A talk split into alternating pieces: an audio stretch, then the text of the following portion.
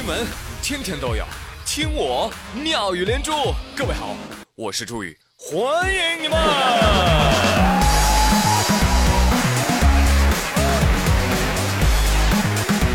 谢谢谢谢谢谢小伙伴们的收听。虽然没有人记得，但我还是要补上一句：方便面，生日快乐！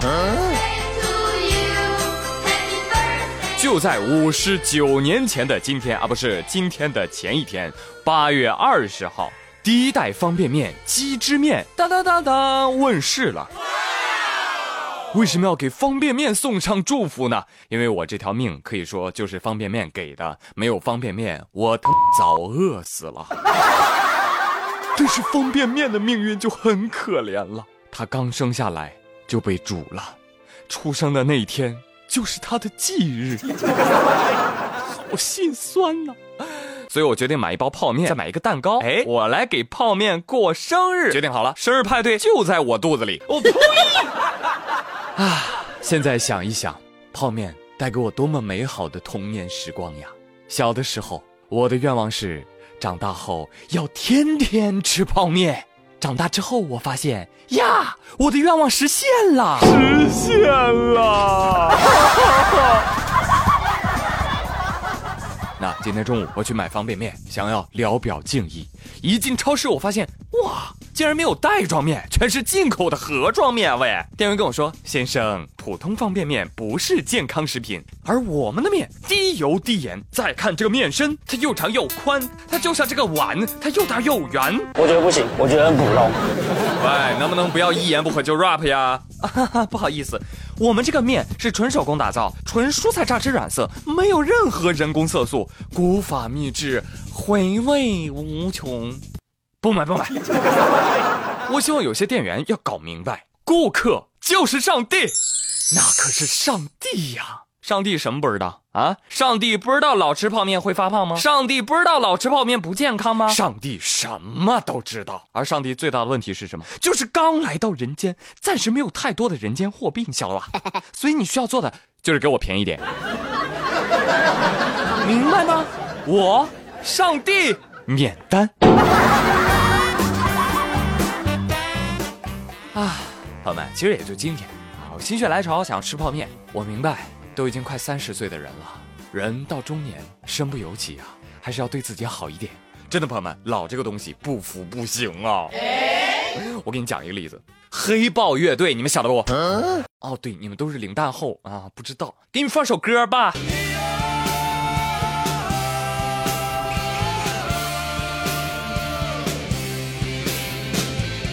人潮人海中。有你有我，嘿嘿。对，这首脍炙人口的歌曲就来自黑豹乐队，而这个乐队的鼓手呢是赵明义赵老师。最近赵老师的保温杯在微博上火了，为什么呢？都来源于一个段子，说我有一个中年谢顶的摄影师朋友，年轻的时候玩过摇滚，前段时间啊，他去给黑豹拍照片，回来之后甚是感慨，他说。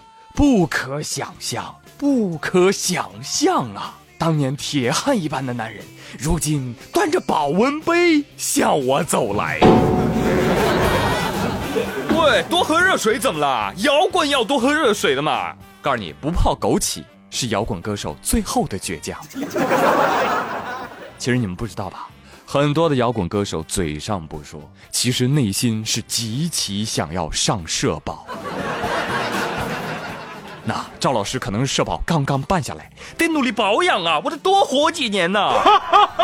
好了好了好了啊，这个段子零零后笑一笑也就算了啊，九零后独居老人就不要再狂笑了。毕竟啊，这个人到中年是有一些症状的啊，呃，你们自我诊断一下好不好？说人到中年有几个表现啊，首先第一个呢就是关注养生类的讯息。开始注意这个香薰啊、加湿器啊等等这些居家物件。洗澡之后呢，都知道要涂身体乳了，特别留意牙齿健康。第二点呢，就是这个激情啊来得快，去的也快。说这个无聊的时候啊，就想蹦迪。但是只要出门三十分钟，必定开始质疑：哦天哪，为什么不待在家里呢？那第三点呢，就是懒得化妆，懒得社交啊。微信聊天固定就那么几个人，不熟的人，哎呀，消息都懒得回。第四点呢，就是从放肆的熬夜变成忧心忡忡的熬夜。第五点就是迫切的需要猫狗，没有的话就疯狂的云养。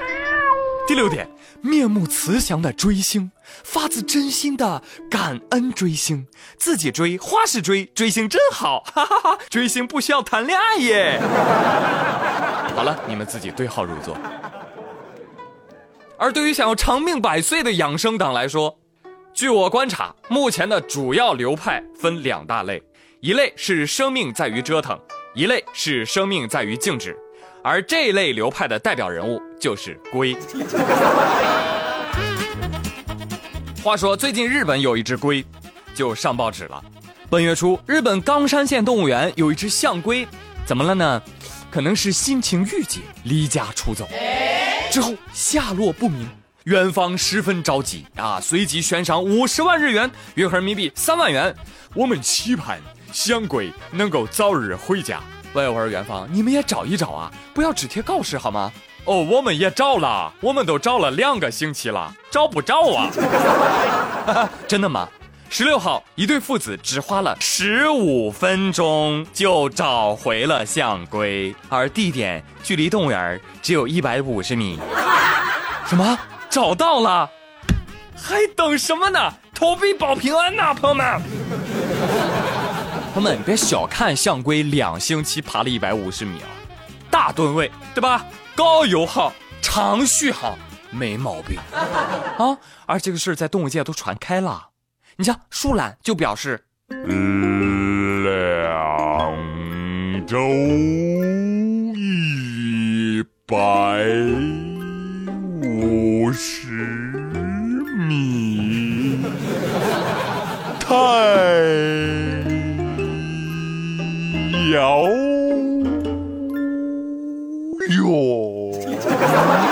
是我明白，遥不可及。对，对，太遥远。对，四舍五入就是一个亿呀！哎呀，简直是飞一般的速度啊！龟说：“ 你们人类可拉倒吧，还笑我两星期走一百五十米，你们不也是花了两周才追到我吗？”哈哈哈！不不不不不不，这个浮躁的社会，人们都在追求速度。你说这对父子找一只龟只花了十五分钟，不，不可以这样。只有动物园还在坚守，用两周的时间耐心打磨，寻找一百五十米外的乌龟，这就是所谓的工匠精神吧。其实说到乌龟啊，关于它的段子实在是太多了，我再给你们讲一个啊。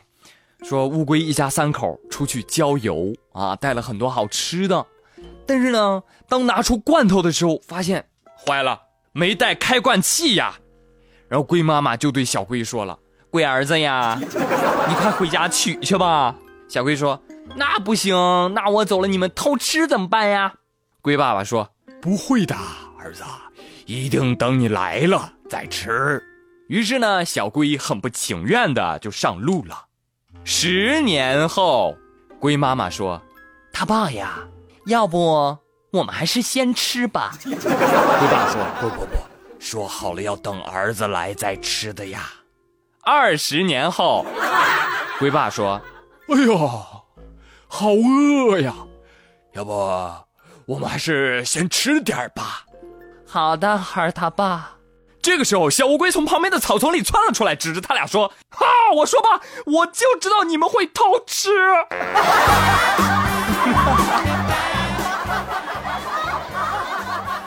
好嘞，朋友们，哎，今天妙连珠就乐呵到这儿。我是朱宇，感谢您的收听，祝您每天都有好心情。明天再会喽，拜拜。